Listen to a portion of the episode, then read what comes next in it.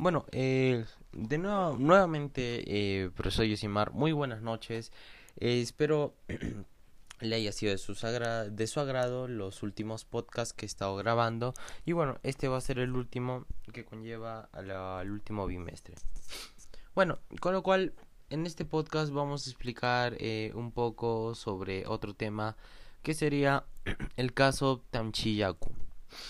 Bueno, eh, vamos a proseguir con este tema. Eh, primeramente, como pregunta inicial, ¿de qué trata este caso? Bueno, trata de que en el, año, ah, en el año 2013, los primeros intermediarios de la empresa Cacao Perú del Norte, donde compraron 3.000 hectáreas de los campesinos a precios irrisorios, mm, como esto pagando unos 100 soles por hectárea.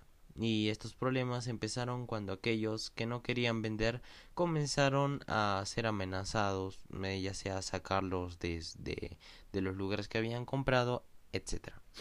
Dejando en claro el primer punto de qué trata o de qué trataba este tema, ahora vamos a pasar con la segunda. ¿Qué es lo que ocurrió? o cuándo ocurrió y qué sucedió en este caso y cómo es que terminó esto. Bueno, eh, como inicialmente comenzamos, esto empezó en el año 2013.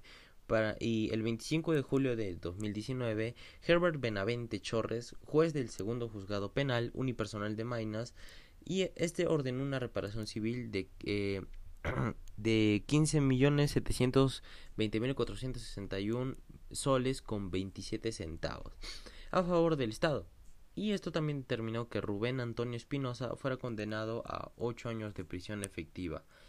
Y bueno, también tenemos otro personaje, el cual es Ernesto Vega Delgado y Giovanni Cuba Ramírez, bueno, dos personajes que estos también fueron condenados lamentablemente a 4 años de pena privativa de la libertad. Y bueno, lamentablemente en el año 2020, hace un año, la justicia absuelve a estos responsables de tanta deforestación una pena lo ocurrido, la verdad. Pero bueno, eh, acá solo estamos para explicar con detalle qué es lo que pasó en, en esta noticia, ¿no? Como tercer punto, eh, tenemos qué derechos o artículos se infringieron de acuerdo a la Declaración de los Derechos Humanos. Tenemos tres artículos. Vamos a comenzar, a comenzar con el artículo número 17, que este conlleva a decirnos, toda persona tiene derecho a la propiedad individual y colectivamente, esto se basa de que ninguna persona y tampoco el Estado puede privarnos de algunos lugares que nos dejaron de herencia, ya sean de nuestros padres o que nosotros conseguimos de nuestro propio esfuerzo. O sea, nadie nos puede quitar y tampoco nos pueden despojar de esos lugares.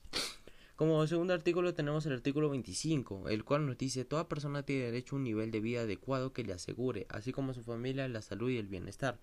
O sea, a lo que me refiero es que el Estado debería poner más empeño en estos lugares que serían las zonas rurales, que hay personas que no tienen eh, eh, pues las bases para poder sobrevivir, ya sea la luz, agua, mm, comida, entre otros, y estos pues lamentablemente llegan a morir por tanta pobreza que hay en este país. Y bueno, lamentablemente nosotros podríamos hacer un cambio, sí, pero no para todas las personas, pero sí para un buen número que necesitan.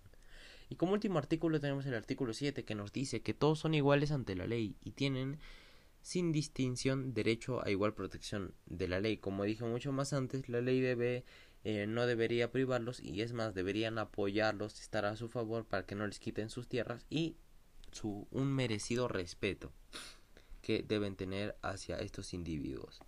Y bueno, eh, como penúltima, bueno, en realidad como última pregunta, tenemos, eh, ¿qué opinas? Eh, ¿Qué opinas sobre esta noticia, no? ¿O qué es lo más relevante que has podido acatar de esta noticia? Bueno, yo opino que es un caso muy interesante pero a la vez muy lamentable por la forma en que los responsables de toda la pérdida de bosques en nuestra Amazonía o bueno, en nuestra flora son dejados libres y absueltos de sus, de sus sentencias, pues lamentablemente no hay cadena perpetua y pues eh, lo malo del gobierno peruano es que no hace nada por estos lugares tan hermosos que tiene el Perú. Y bueno, los deja a manos de personas que no valen la pena. Y bueno, eh, también lo que podría pedir es que se haga justicia y que esto se empiece a dejar es, y que dejen de estar arruinando nuestra flora porque son muy es muy importante para nosotros porque es patrimonio cultural de nuestro país y que si una persona merece una sanción, que se la den y que él mismo la cumpla y que no salga como cualquier corrupto, ¿no? Y bueno, esto fue todo por mi parte, espero haya sido de su agrado este último podcast, profesor, y bueno, muchísimas gracias por la confianza y espero verlo en una próxima. Muchas gracias.